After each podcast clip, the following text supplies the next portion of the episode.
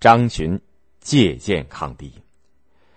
唐玄宗一路西逃，但是终于朝廷的官员却纷纷带领军民奋起抵抗叛军。其中最早起来打击叛军的是平原，也就是现在的山东平原太守颜真卿和他的堂兄常山太守颜杲卿。颜真卿是北齐文学家颜之推唐代初期的学者颜师古的后代。早在安禄山谋反朝廷的迹象越来越明显的时候，颜真卿就开始备战了。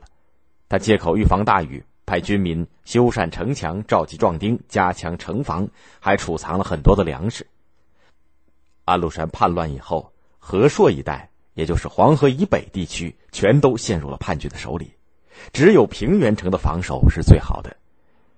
唐玄宗刚刚听到河朔沦陷的消息的时候，悲叹道。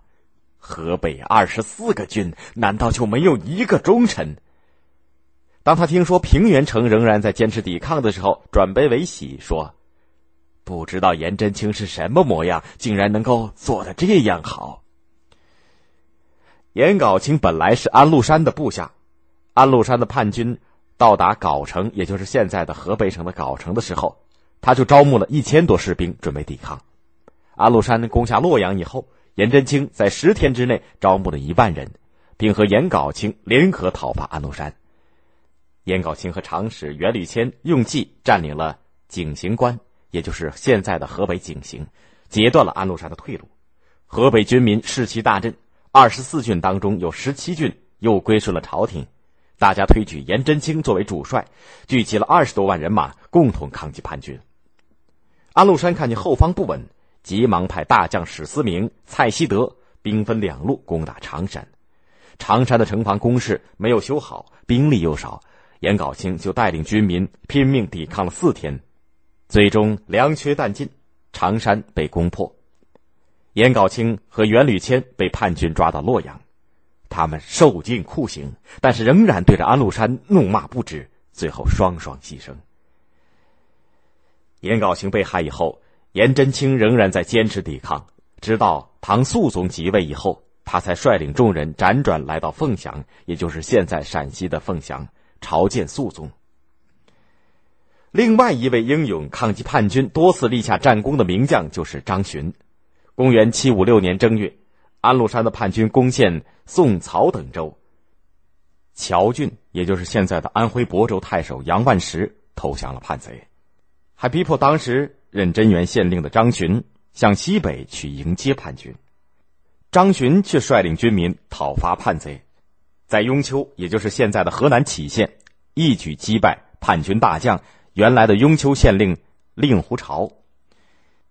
数月后，令狐潮重整旗鼓，率领四万大军扑向雍丘，想报仇夺城。当时张巡只有四千人，士兵们都很紧张，张巡却胸有成竹。对将士们说：“令狐潮气势虽凶，又了解城中的情况，必然有轻视我们的想法。现在我们出其不意的出击，敌人一定会惊怕而退。我们乘势追击，必可以打胜仗。”于是他派一千人登城防守，自己率领一千人分成数个小队，开城门突然冲出。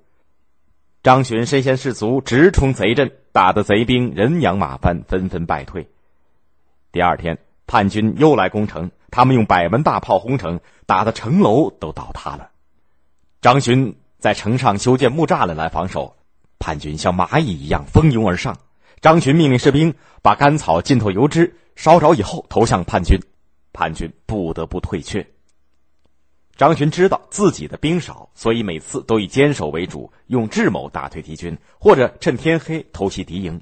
这样坚持了六十余日，大大小小打了三百多仗。叛军无计可施，只得把雍丘城团团围住。不久，雍丘城中的箭已经用完了。张巡就效法诸葛亮草船借箭的妙计，命令士兵们做了一千多个草人，披上黑衣，趁夜晚用绳索吊到城下。叛军以为城中守军要突围偷袭，纷纷用箭射击。过了很久，他们才发现城上掉下来的是草人儿。这个时候，草人浑身都射满了箭，有数十万只。后来，张巡又趁黑夜派五百名敢死队追下城去。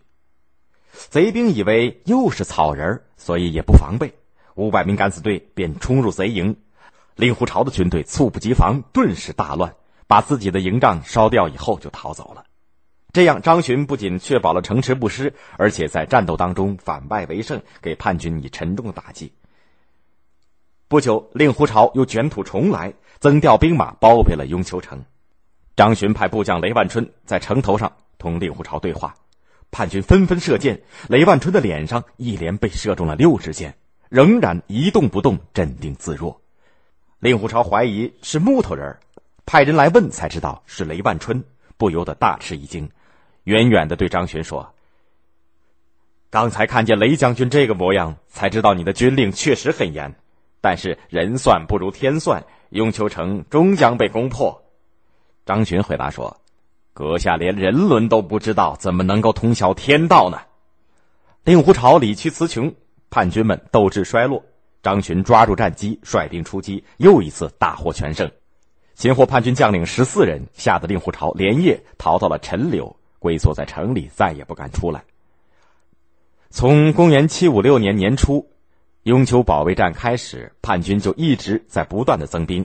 但是张巡率将士誓死守城，直到这年年底奉命主动撤退。在这期间，雍丘城始终岿然不动，成为大唐抗击叛军的坚强堡垒。为了表彰张巡的忠诚和战功，后来的唐肃宗李亨专门下诏任命张巡为河南节度副使。